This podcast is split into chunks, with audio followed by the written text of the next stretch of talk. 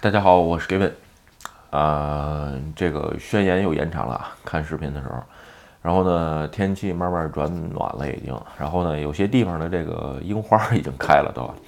这个现在吧，这个延长到二十一号。然后呢，有些饮食店，呃，能早关是吧？我估计这个，你现在天气慢慢暖和了是吧？很多这个人出来看樱花啊，等等这些习惯，其实是这么多年形成的啊。去年的这个时候，其实樱花好像就没什么人看。今年估计有可能大伙儿都会出来，因为毕竟这个都已经这个就是说时间太长了，是吧？然后再加上现在只是首都圈一都三县限制，是吧？其实都去别人别地方。我去年的时候，就算是紧急宣言的时候，也一直都是呃本身就不在县内，不在县内活动，都是去外县，是吧？去年的时候呢，还有一个问题，就是说，嗯，对外线啊什么比较抵触啊，或者是怕感染啊什么的。这一年了，说实话，很多地儿都习惯了。你比如我今年，呃，一直去福岛去滑雪嘛，对吧？福岛也没有紧急宣言。呃，我们这边去的这些人呢，啊，当地人其实都挺欢迎的。简单点说，呃，很原因很简单，嗯，就是没钱了，是吧？你看我这次去的那个猫魔的那个地儿，是吧？呃，那个附近。呃，大概有个一百多家民宿，整个有的就根本就根本就没有客人，是吧？就一个人一间房都能分到，所以说，呃，整个还是经济状况不好，这严重受打击。好不容易来点客人，你再你再把人赶走，是吧？这整个的，就是说，呃，整个经济都不好，你还在这还还住还顾顾这这些方面，就可能顾及不过来了，是吧？有咱们有些话，呃，也不好说的太直，是吧？OK。嗯，今天啊，咱们聊个关于，呃，就是说，在日本工作的事儿，是吧？怎么想起来聊这个话题呢？呃，我应该是前上周五吧，开了个这个 Clubhouse 的我的这个频道的问答，是吧？现在有的时候突然想起来，有时候有点时间，呃，就在 Clubhouse 上面，这个。嗯，回答我一些视频当中，呃，如果你有问题，是吧？咱们我可以回答一下。呃，如果你想跟我讨论，呃，也可以。但是呢，我希望有理有据啊，就是说你从哪儿看的这个东西，对吧？不要说什么朋友圈啊，乱七八糟的，一定是官方的这个东西，是吧？我回来可以查一下看一下。哎，想讨论的是可以，是吧？就是说一般有那么三十分钟、二十分钟的时间。那天呢，正好在聊 Clubhouse 的时候吧，有朋友问问问了那么个那么个问题，是吧？两点，其实估计以前也聊过啊。今天呢，呃，想拿出来一点说一下，就是说，呃，在日本三十五岁程序员有没有这个三十五岁或者四十五岁有没有提前退休啊，或者这些这种说法，就是没有没有晋升的路了，是吧？然后呢，第二点就是说，呃，对于转职多这个事儿啊，怎么看，是吧？所以呢，咱们今天就借这两点，然后呢，哎，我再聊一个别的话题。咱们先说三十五岁、四十五岁程序员退休啊，这个属于呃，这在国这这这应该在国内的问题啊。其实日本这边本身程序员就不多，人就不多，所以呢，呃，没有这个想法。如果说你就说我就想一辈子做程序员，那也没问题。呃，我周围五六十岁的人做这个玩意儿有的是，是吧？五十多岁还写前端的这个，一点没什么问题，是吧？至于说呃。你晋升路能晋升到什么程度？比如技术总监什么的，这又是另外一一番话呀。就是说，因为技术总监不一定会得不对，不一定会得非得懂技术啊。这个完全是嗯不懂的人的一个这个这个想法。懂是这这是很必要的啊。但是不懂当技术总监嘛啊，其实也可以。就是说，嗯，技术总监这个东西啊，它是个经营者公司啊。CTO 这个东西，它首先是公司的经营者，它首先站在经营者的角度上。对吧？他去去做很多事情，所以说，呃，技术只是他的辅助选项啊。所以说，有些人不要误解。呃，至于说你要说艺术技术员一直走到头，工资怎么样？我说只能说，嗯，就是普通大大大众人的工资没有太大区别。所以在这一点上呢，哎，你也要认清。OK 啊，咱们再说第二点吧。就是说，这个第二点啊，是关于转职多，程序员转职多怎么看，是吧？呃，咱们先说，我再简单一下回答这个问题啊。就是说，首先啊，日本的这个呃 IT 行业，连就是什么连勤年数写成汉字叫是吧？就是在一家公司连续工作的时间年数平均啊，一般是不到三年，就是企业都是这样。也就是说，一个员工工作个两年多就会转职，大部分是这种现象。呃，有极少数的公司是吧？宣传自己这个在职年数长啊，什么等，这种我觉得没什么意义啊，行为艺术是吧？这个这年头公司能不能干个三五年，你这个事业部能不能干个三五年都不知道是吧？特别是 IT 啊，啊，所以呢，没有什么参考价值。所以呢，IT 行业最少 IT 行业不会太在意呃，这个转职的年数是吧？当然也有例外啊，你比如说你做研究的，还有做什么这个一些非常非常传统行业，而且是对你这个行业，呃，有特别大的这个就是依存性。你比如说你做研究是吧？要不然做材料的。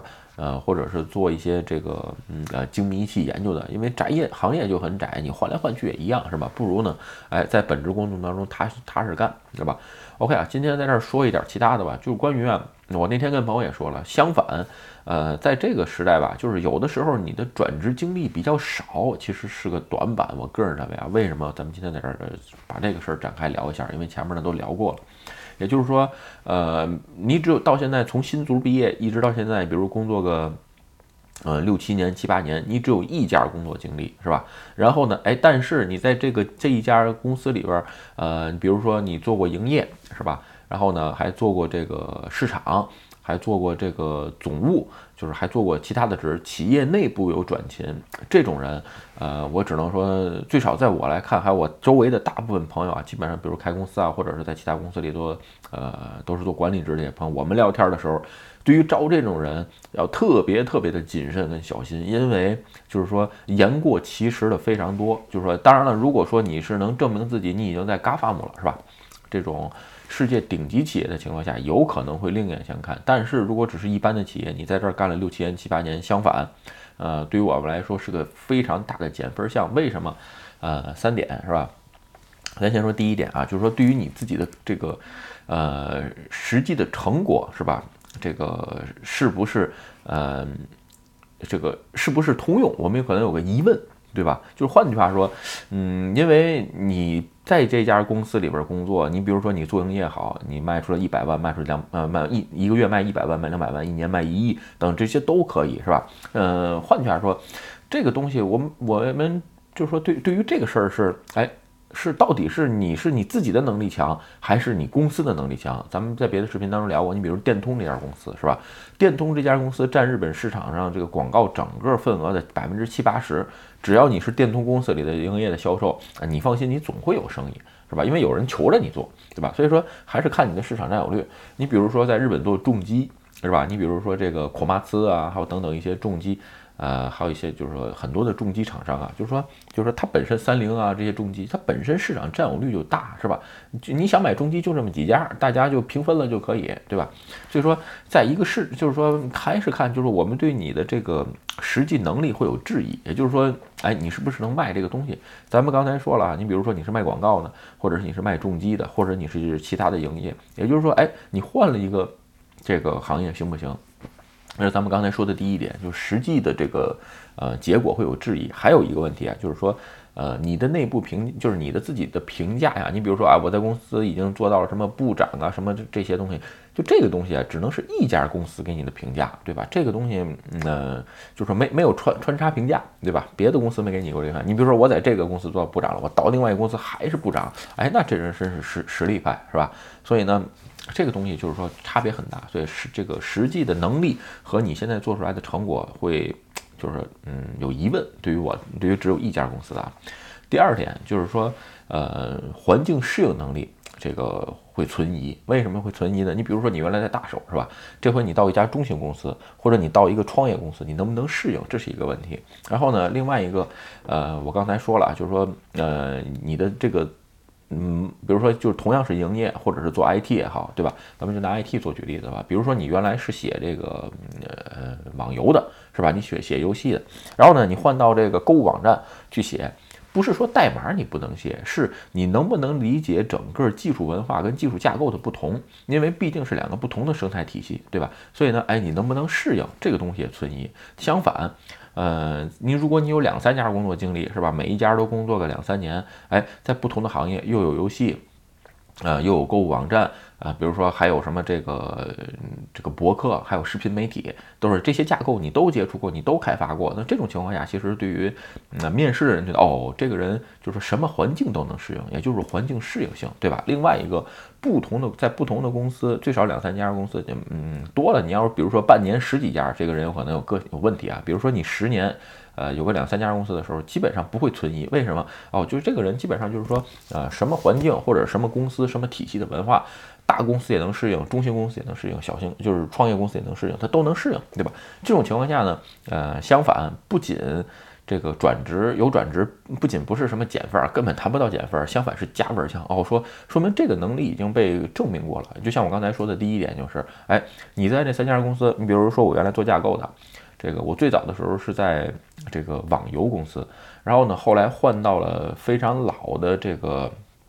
以前的那个 k a l i a K 代的那个做做一些非常老的那个配信的东西，然后呢还做 B 在公司还做 B to B 是吧？后来换到的公司呢有购物网站、有博客，还有这个手游，就这几个公司。因为虽然就是呃，公司的业务不一样，但是架构来看呢，多少会有差别。但是呢，呃，也有通用的部分，是吧？所以这种来看，基本上就是，嗯，别人就知道哦，你原来在三种不同，在几种不同的公司、几种不同的行业、几种不同的这个呃事业部都干过。这种情况下呢，就是说不会再对你的这个环境适环境适应能力，哎，有这个质疑，是吧？